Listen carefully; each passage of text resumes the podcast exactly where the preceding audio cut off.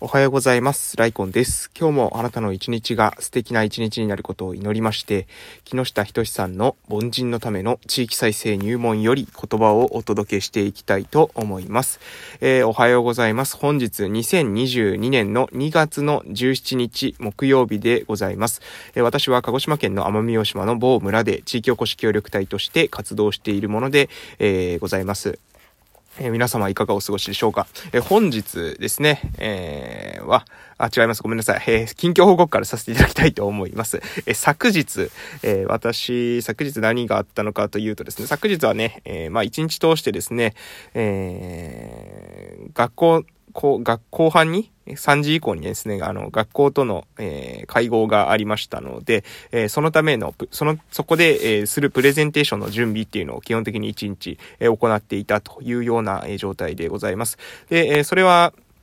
まあ、結局何の、何に関するですね、説明なのかというと、えっ、ー、と、介護人材補填事業とかですね、これか、鹿児島県の事業なんですけど、あともう一つは、えー、特別支援教育に、えー、関すること、今後関わ、え、学校とですね、え、連携して関わっていくことはできないかっていうことに関してですね、え、昨日は、あの、お話をしたわけでございます。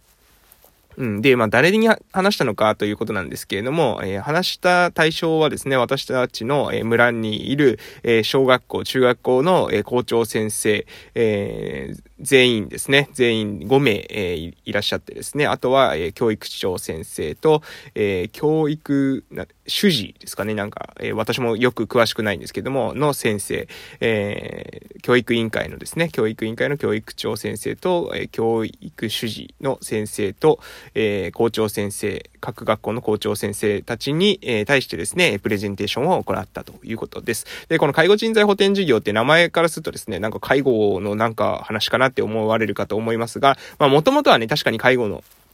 え、色合いが強い、えー、事業なんですけど、私どうにかですね、この事業っていうのを、えー、まあ私、まあこれはね、私の多分思考の癖なんですけど、この事業をどうやったら子供たちが関われるかなっていうふうにもう普段から考えるんですよね。だから、あの、なかなかですね、えー、こういった、もしかしたらその介護人材補填事業をこういったふうに、え、捉えて活用する地域っていうのはあんまりいないんじゃないかなとか、あと、まあ、まあ、そんなこと言うとですね、この地域おこし協力隊自体もですね、多分私みたいに地元に、帰ってくるために地域おこし協力隊を活用するっていう人はなかなかいないと思うので、その手があったか、みたいなですね、まあ、奇策って言えば奇策なんじゃないかなっていうふうに自分でも思ってるんですけど、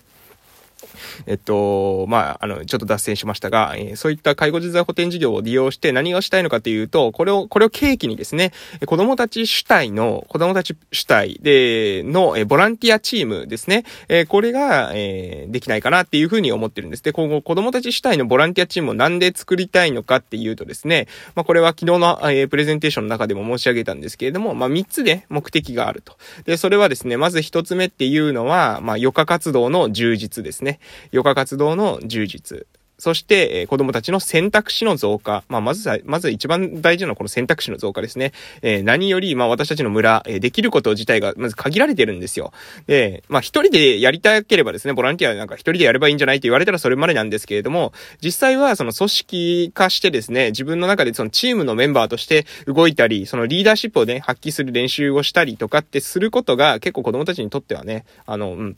あの、面白いんじゃないかなと、私は思ってるんですね。そういった活動をしたことが結局ですね、自分の骨となり肉となりっていう風になってくると思うので、えー、そういった意味での、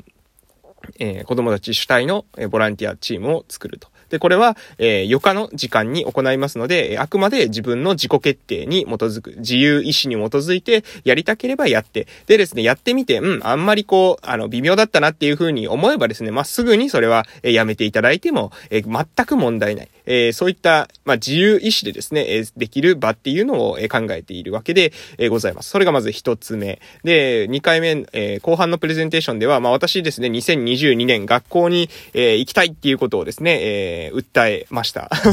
いろいろですね、まあ、主張させていただいたわけなんですけど、まあ、とはいえですね、学校行きたい、学校行きたいって言ってですね、学校行けるわけではないので、じゃあ学校に行ってはですね、私が、えー、何、どういった、えー、点で、えー、関わることができるのかってことをですね、これもまた3つのポイントをもとにですね、ですねお伝えをさせていただきました。まず1つ目っていうのが、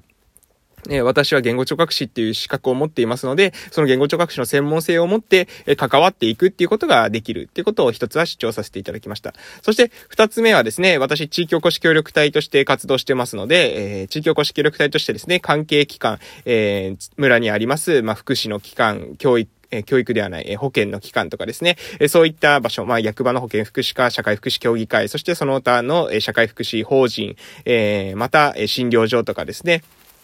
え保育所、えそういった場所との連携っていうのを取っていくことができるということで、地域おこし協力隊としては、えつなぐことができると。そして最後に3つ目ですけれども、3つ目としては村民として、まあ日常の中で寄り添うことができるっていうことをですね、えお伝えいたしました。まあこの日常として的に寄り添うっていうのは私のこの休みの時とかですねえ、子供たちと遊ぶ活動とかを、え多くしてます。これもね、余暇活動の充実を目的としつつ、じゃあ私がこの一方的な善意だけでやってるのかっていうと、そういうわけでもなくて、私自身がですねですね、まあ子供と遊ぶのね、楽しいんですよね。まあ、確かに、えー、っとね、もう、おんぶだの抱っこだのですね、まあ、言いますので、まあ、彼ら彼女ら自由意志に基づいてですね、様々なこと主張しますので、えー、それでですね、まあ、遊ぶとですね、まあ、体力的にね、持たないってことはあるんですよ確かにね、後半疲れてくるってことはあるんです。なので、その時はですね、おんぶだの抱っこだの言われてもですね、断るっていう私もですね、自由意志にですね、基づいて、腰を痛めないようにですね、ほどほどに加減しながら遊んでいるというわけなんですけれども、まあそう、あの、そこはしっかり、あの、本人たちと、まあ横の関係でですね、フェアに向き合って、えー、私は私の意見を伝えると。疲れてるんだと。ね、腰が痛いんだと。もう、もう私は腰が痛いから今日は、えー、おんぶして走り回るってことはできませんよということを、まあお伝えして、えー、納得をいただいてですね、まあその上で、えー、コミュニケーションを取っていく。まあこんな堅苦しく言ってますけども、普段はですね、こんな堅苦しい言葉は、まあ子供たちと関わるときはね、えー、使っておらないと。えー、使っていないというわけでございます。なので、えー、まあ前半の、え事業としてはですね、え子供たち主体のボランティアチームを作りたいっていう話をまずはしました。で、目的としては選択肢が増えること、そして子供たちのですね、え余暇の充実、そして子供たちの自己肯定感が向上していく、え、運動とか勉強ではですね、どうしても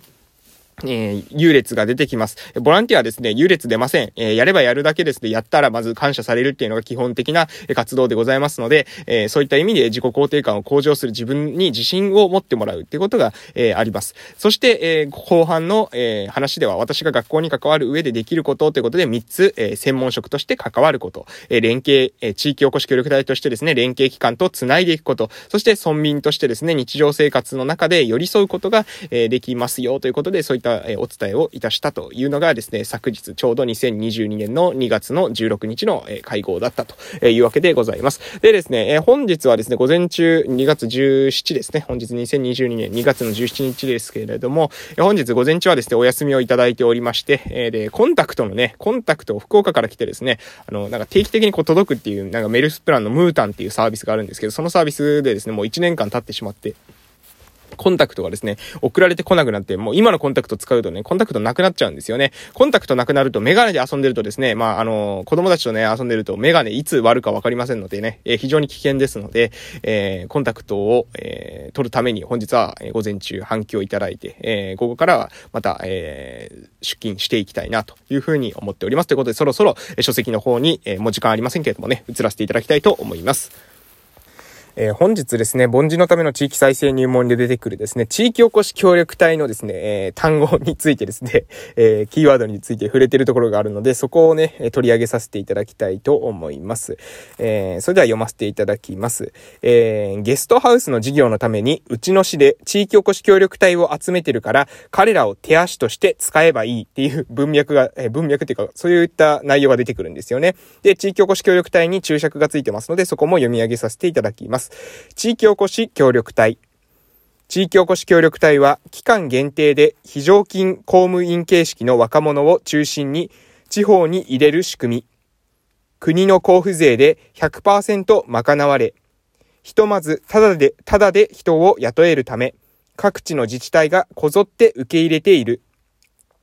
しかし、他人の金で、しかも自分たちができないことを任せるので、目的が不明確であったり、えー、不明瞭であったり、来る人と呼ぶ地域の意図が異なっていたりするなど問題は多い。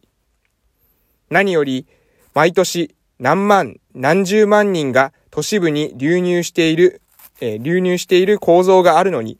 国家予算をつけて全国で数千人程度を一時的に地方へ送り込んでも、今の地方の問題は解決しない。その場しのぎではなく、抜本的な問題解決策と向き合わなけれ、向きな、向き合わなくてはならないっていうことを、えー、言っております。いやーもう本当にね、その通りだし、えー、非常に耳が痛い部分もあります。地域おこし協力隊は期間限定で非常勤公務員形式の若者を中心に地方に入れる仕組み。もう本当にその通りなんですよね。一言で言うとその通り。で、国の交付税で100%賄われるっていうのは、これ特別交付税で賄われるから、そういったことが書いてあるわけですよね。ちなみに管轄は総務省です。えひとまず、ただで、え人を雇えるため、各地の自治体がこぞって受け入れている。しかし、他人の金で、しかも自分たちができないことを任せるので、目的が不明瞭であったり、来る人と呼ぶ地域の意図が異なっていたりするなど問題は多い。まあもう2回目読んでますけどね。えー、もうなるほどと思いすぎて2回目読んじゃってますが、えー、なので、こういった、えー、ことが行われていると。で、えー、今の地方の、問題は、その場しのぎのやり方では解決しませんよと、抜本的な問題解決策と向き合わなければいけませんよということを書いてあります。これね、何もね、地域おこし協力隊の全てが全てをですね、否定しているわけではないと思うんですよね。おそらくね、まあ一番はね、その、なんていうのかな、うん、まあなんとなくですね、まあ例えばフラット、えー、地方でですね、えー、まあ移住生活が楽しみたいな、みたいな感じの気持ちで、え受けて、目的意識もですね、特になく、なんとなくフラッと来て、で、来た後にですね、考えますみたいな、来た後にね、協力隊活動考えますみたいな人はですね、私はね、もうね、そういう人はですね、あんま信用しない方がいいんじゃないかなって、まあ、個人的には、えー、思ってます。やっぱね、そういう人ってね、活動しないんですよね、あんまりね。うん。活動しないんですよ。まあしてるって本人たちは言われるのかもしれませんが、私はね、やっぱまだね、うん、まあちょっと動きが足りないんじゃないかなって個人的にはですね、思っているわけでございます。えー、ですので、えー、まずね、目的意識を強く持つこと、そしてそのために目標設定をして、えー、やっていく、活動していく、そして活動に関しては報告する、これが基本なんじゃないかなということで、今日も頑張りましょうそれでは、いってらっしゃい